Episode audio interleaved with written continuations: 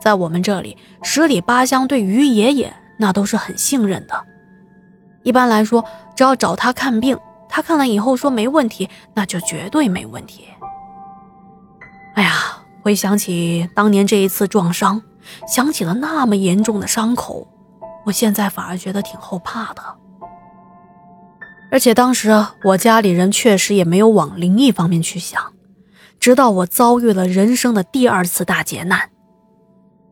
那一年我生了一场怪病，这场病反反复复，也看过了不少的医生。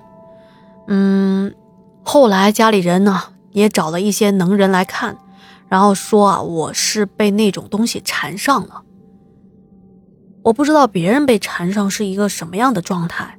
我要说的是，我被缠上之后，身体各种奇怪的反应。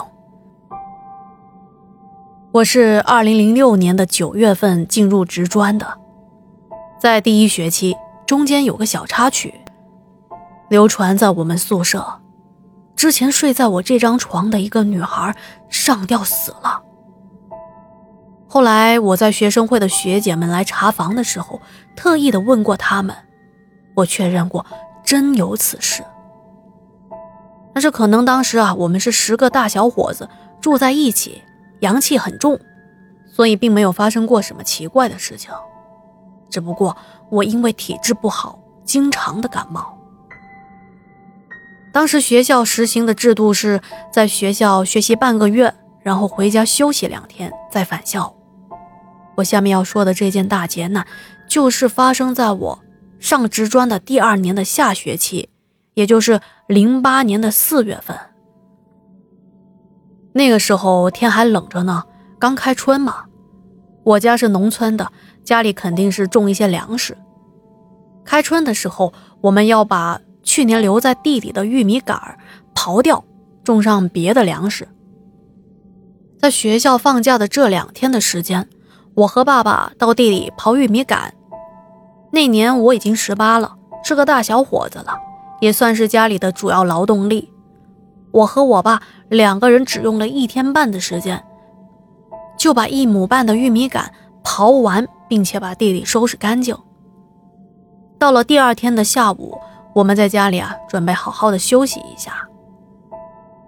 中午吃完饭，我和我妈妈就坐在炕上看电视，看到了下午的两三点钟。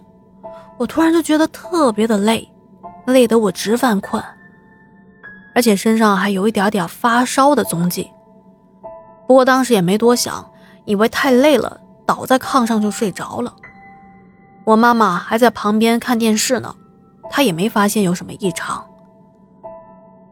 我睡觉的时候喜欢仰卧，睡得迷迷糊糊的，就听到我姐回来了，听到我姐对我妈说。哎弟弟睡着了呀，这睡姿怎么跟死了似的？当时我妈还叫他不要瞎说呢。我觉得他们聊天很吵，翻了个身就继续睡着了。接下来睡醒就回学校去了嘛。当天回到学校，晚上还是有点不舒服，还是有点发烧，我就以为是着凉感冒了。在晚自习的时候，我整个人觉得很难受。就趴在桌上。到了课间休息时间，就感觉这喉咙啊特别的发痒，有痰，想咳嗽，就迷了咯噔的和后座的一位叫姓王的同学要了一张纸巾，咳了咳，咳出来了，喉咙感觉好了很多。可是吐到纸上一看啊，竟然是血，我心里头就一惊啊。那王同学看到之后也很惊愕。就问我：“呀，你怎么了？”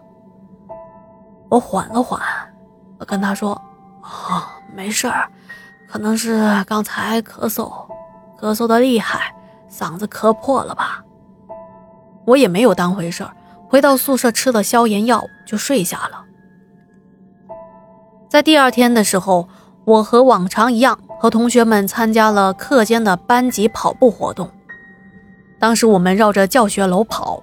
在第一圈快结束的时候，我突然感觉到呼吸困难，特别的想咳嗽，憋都憋不住，然后就剧烈的咳了起来。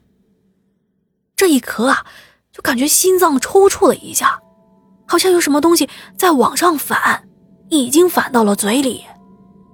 我立马闭紧了嘴巴，用手捂住了嘴，离开班级队伍，往厕所跑了过去。